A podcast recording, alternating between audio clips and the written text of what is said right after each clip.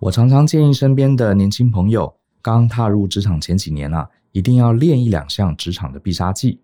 也就是那些别人不会或是不熟悉，但你明显就比较厉害，而且有明确产出的技能，像是英文特别好啦，或是 Excel 的函数特别强，这些都是职场常见的必杀技。它不一定能直接帮你升官发财，但是绝对能让你在主管眼中啊变得很突出，建立明确的价值。间接呢，你就能取得更多的好机会。我自己呢，在二十多岁的时候啊，很幸运被当时的老板派去学这个排程软体。一开始啊，我也不知道它是干嘛的，但后来呢，我发现啊，排程软体啊，其实就是一个专案的模拟器。我们可以预先把专案所有的工作依照顺序建成一个数位的模型，然后呢，电脑就会帮我们做模拟计算，告诉我们这个专案所需要的时间、人力、成本这些资讯。有个模型的好处就是啊，如果专案发生了变动，比方说老板想要提早完工，或是客户想要增加产品的内容或功能，我们就可以输入到这个专案模型里面，让电脑告诉我们可不可行，还有需要进行什么样的调整。很多人都说计划赶不上变化，但如果呢，你能善用这个模拟软体来制定计划，那么专案的变化再多呢，你都能进一步的制定出新的计划来应应。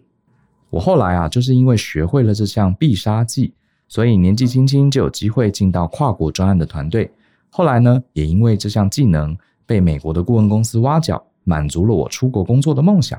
如果你常常因为专案的变动感到困扰，想要学习专案排程的技巧，那我很推荐你参加这门动态排程基础课，让自己成为扎实有基础的专案工作者。听完节目，欢迎看看说明栏的课程资讯，进一步的了解哦。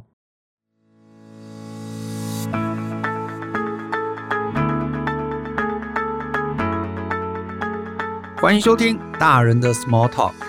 这是大人学的线上广播节目。我是舅张国阳。大人学啊是个分享成为成熟大人必备学问的知识平台。我们长期分享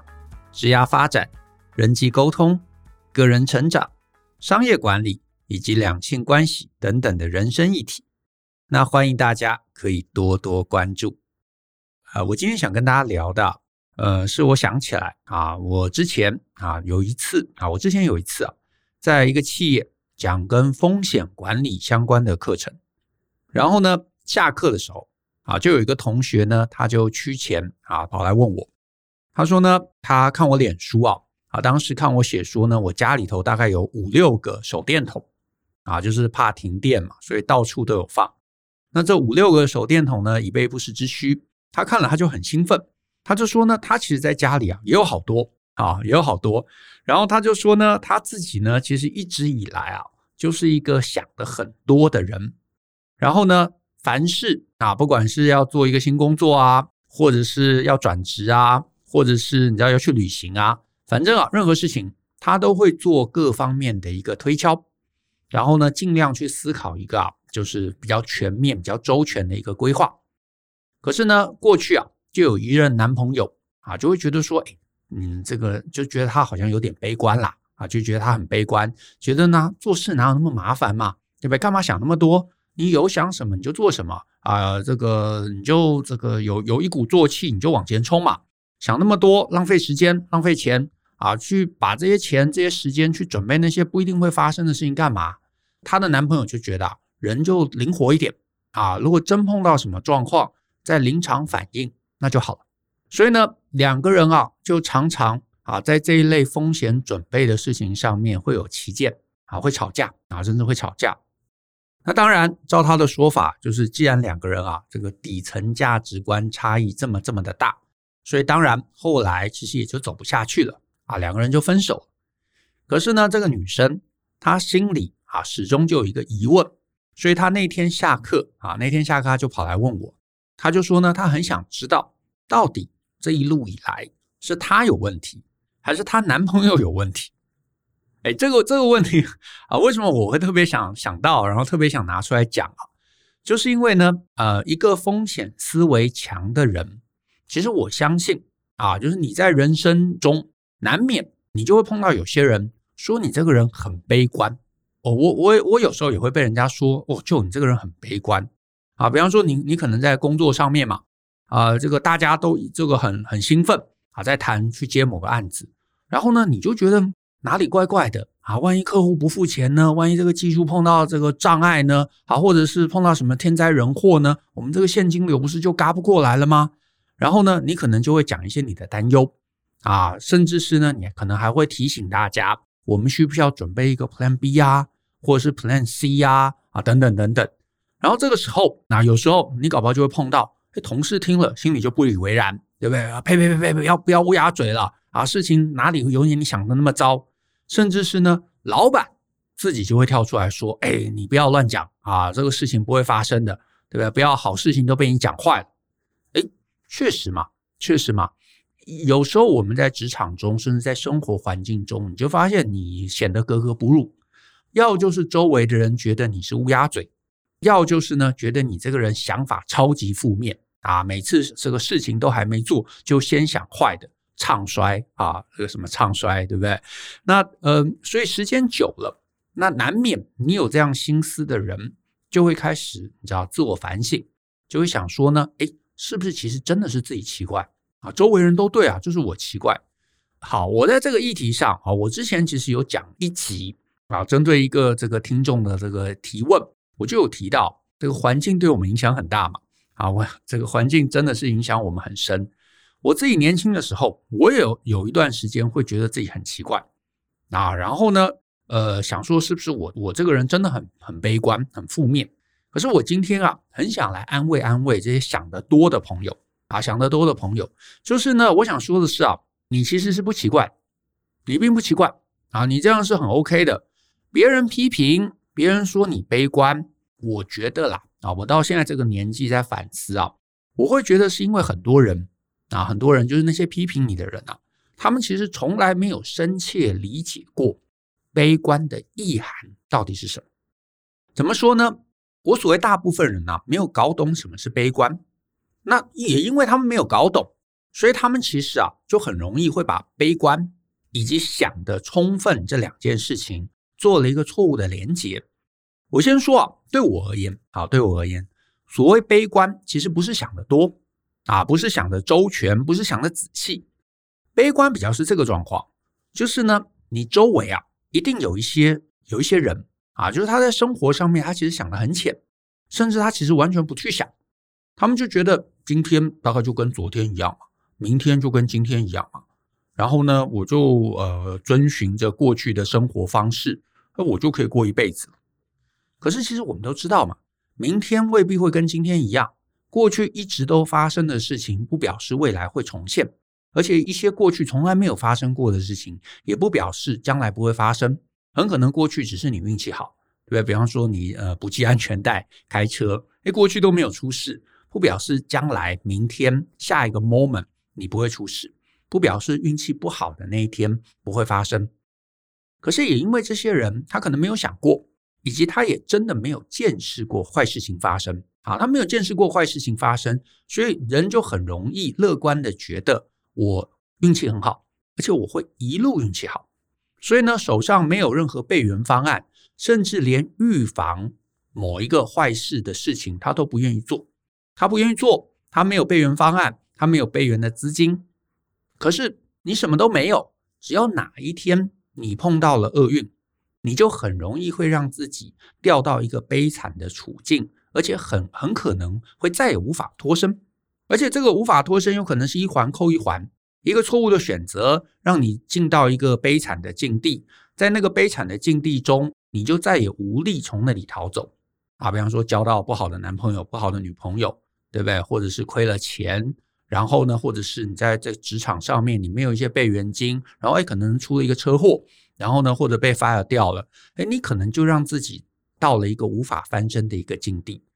而到了那个境地，啊，很多人是这样哦，你到了一个很悲惨的境地之后，你发现，哎，我平常好像觉得自己很灵活，可是其实灵活没有办法在一些紧急的状况帮上我们，然后最后找不到解决方案，这个时候会被现实震慑到彻底放弃。习得性无助啊！你可能听过这句话，就是我在现实中一直遭受挫折，一直遭受挫折，一直遭受挫折，最后就觉得哦，嗯、你知道很可怕，我我我好像什么事情都不能做，然后最后放弃。而且是那种彻底放弃一切的状态。我觉得那个才叫悲观，那个才叫悲观啊！我不知道你周围有没有这种人啊？就是他们，他们其实根本每天就在挫折中。这个挫折可能是源自于职场环境啊，可能是工作能力，可能是人际关系，或者是可能是家庭环境啊，或者是恋爱关系。哎，总之他就是很惨啊。比方说，可能你知道会会被家暴，或者是他一直觉得说他好像被主管做一些情绪上面的一些控制，或者情绪上面的羞辱。然后呢，你就觉得哎，怎么会那么惨啊？我给你一些建议啊，给你一些方向啊，我觉得你其实可以做这个做那个啊。然后他们只是你知道无神的看你一眼。然后跟你讲说啊，这是不可能的啦，你不懂我的状况啦，真的做什么都不可能改变的啊，我这个状况谁来都救不了我的。可是其实你你知道，人不能放弃嘛，总是有一些机会可以让自己脱离那个悲惨的处境。但是有些人他就是彻底放弃了，他就是告诉你这是不可能的，我无法改变的，我就认命，我就待在那个环境中，我就忍受挫折。这个叫做习得性无助嘛。啊，这个叫做习得性无助。所以你知道，当人真的觉得说我的人生不可能了，我再也没有办法翻身了，我再也没有办法改变了，我的一辈子就是这样子了，人生没有其他选择了，然后什么都再也不做，逆来顺受，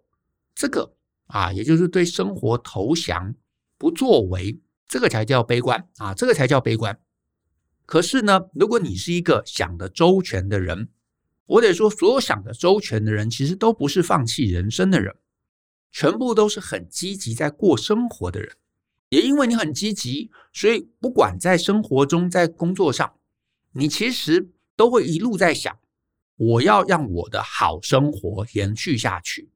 也因为你有这个念头，所以所有事情你会尽量的周全的去顾虑，你会去想 B 方案，你会去想 C 方案，你甚至想 D 方案。然后你甚至会想说，万一这些方案都无法 cover，我至少有一些缓冲时间嘛，我有一些缓冲的钱嘛，就是因为你希望你不会一次就被风险打倒，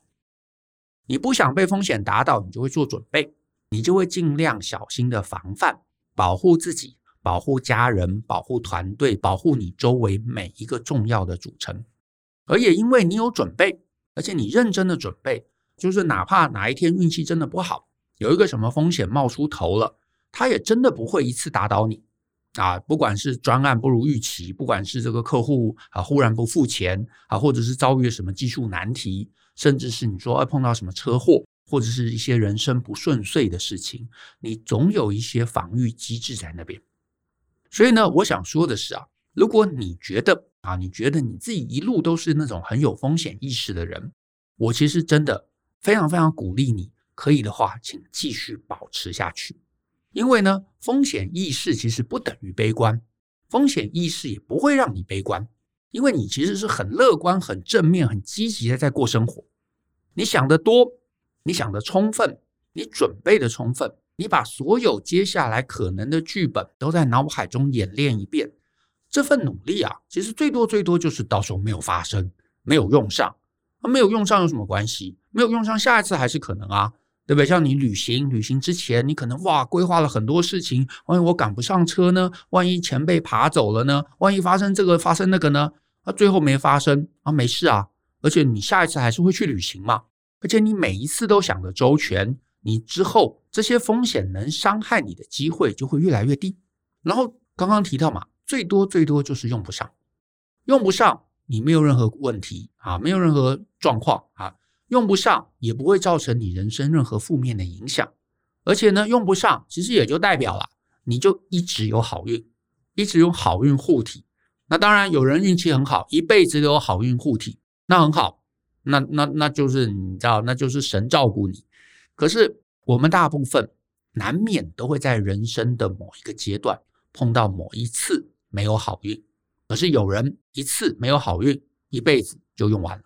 可是有人啊，你想得周全的人，哪怕有几次没有碰上好运，哎，这些没有碰上好运的事情都不会真正伤害你。我觉得这个其实才是很重要的一件事啊，才是很重要一件事。因为你没有风险意识，不管你是真不懂风险，或者你就是懒惰，或者就是你知道对自己很有信心，这些人呐，真的很很害怕运气不好那一天，因为只要一次很可能就会引来非常非常重大的打击。而这个重大打击，有可能它非常非常巨大哦。这个巨大就有可能前面提到嘛，瞬间人生就翻盘，彩色的人生就变黑白，然后呢，甚至完全失去奋斗的一个意念，这个就太惨，这个就太惨。然后呢，另外一个东西我也建议，其实也是跟啊、前面提到那一集 Podcast 是同样的建议，就是呢，我非常非常建议，如果你是一个很有风险意识的人，你要让自己远离那些没有风险意识的环境啊，比方说呢，工作上你可能会听到啊一些什么重大的像公安意外啊，或者一些火警意外啊，其实常常起点就是因为那个所处的环境。啊，所处的环境，整个环境都缺乏，就根本上就缺乏风险意识。比方说，你扣安全带，然后周围的人笑你是胆小鬼，对不对？或者有些工作场域中，你在安全防护上面、安全装备上面，哎，你你多花了一些心思，周围人还觉得你很奇怪，想说，哎，你有什么害怕的？这个哪里会跌下去啊？技术好不会跌下去，大家还笑你，对不对？或者说你在生活上面，你想把住处的这个逃生梯啊净空。保留这个逃生通道，然后结果住在你附近的每个住户都觉得你是在扰乱生活啊，你是什么检举魔人啊，正义魔人。然后你在职场中提出这些呃专案的疑虑、工作的疑虑、流程上面的疑虑啊，或者是对于这个呃客户应对上面的疑虑，然后每个人就是呸呸呸呸呸，你乌鸦嘴啊，不要把好事情讲坏了。那其实这些都告诉你，告诉你什么？你本身就待在一个风险很高的火药库之中，真的哦，因为你周围显然聚集了一些低风险意识的人，那这些人他其实就会拉扯你啊，就是你想要变好啊，这个之前讲嘛，这个螃蟹你往上爬，其他螃蟹去把它扯下来，对不对？所以呢，你待在这个环境，其实你就是那个想要往上爬的螃蟹，周围所有的螃蟹就把你甩下来，这个太惨了，太惨了。那与其你自己花三倍四倍的心力去照顾他们啊，想要把他们也照顾得周全，帮他们去降低风险，你还不如去一个更有风险意识的地方啊。一个职场环境很重视公安意外，对不对？一个职场环境，一个生活环境，大家都觉得逃生梯净空是很重要的啊。或者是另外一个职场环境，每个人都觉得，哎，有一两个这个风险剧本是很棒的，所以你的想得周到。会被周围的人认可，甚至被周围的人奖励，不再觉得你悲观。那我觉得那个环境才是一个可以常待的环境，那才是一个没有，你知道，我我不敢说有任何地方是没有风险，可是我们大家都尽力让我们的生活过得好。如果你想的周全，我想的周全，周围每个人都想的周全，那我们自然这整个环境的安全性就会提升，大家的这个你知道就不用仰赖好运。就不用仰赖每次都得要好运，人生那么长啊，怎么可能随时都有好运？相信我了，墨菲定律嘛，坏事情终究有一天是会发生的。那那些没有准备的人，会因为一次坏事情彻底变成悲观的人。那有准备的你，那你就应该让自己这个准备能够一路延伸下去，而且要能够去一个能够更积极过活的地方。那。我所以，我希望啊，如果你是一个想得周全的人，常常被别人认定你很悲观，不要被他们影响，保留你自己，保留你的风险意识。可是呢，去找一些跟你有志同道合、认同你这个风险概念的环境，那我觉得你就能积极过活，你就能活得更好，好不好？那鼓励大家啊，延续你的风险意识啊，保留下去，那这是很棒的。好，那我们今天的节目呢，就到这边，谢谢大家的收听。那如果呢，你喜欢我们的节目，欢迎分享给亲朋好友，让大家一起相信、思考、勇于改变，学习成为成熟大人的必备学问吧。那我们下次见喽，拜拜。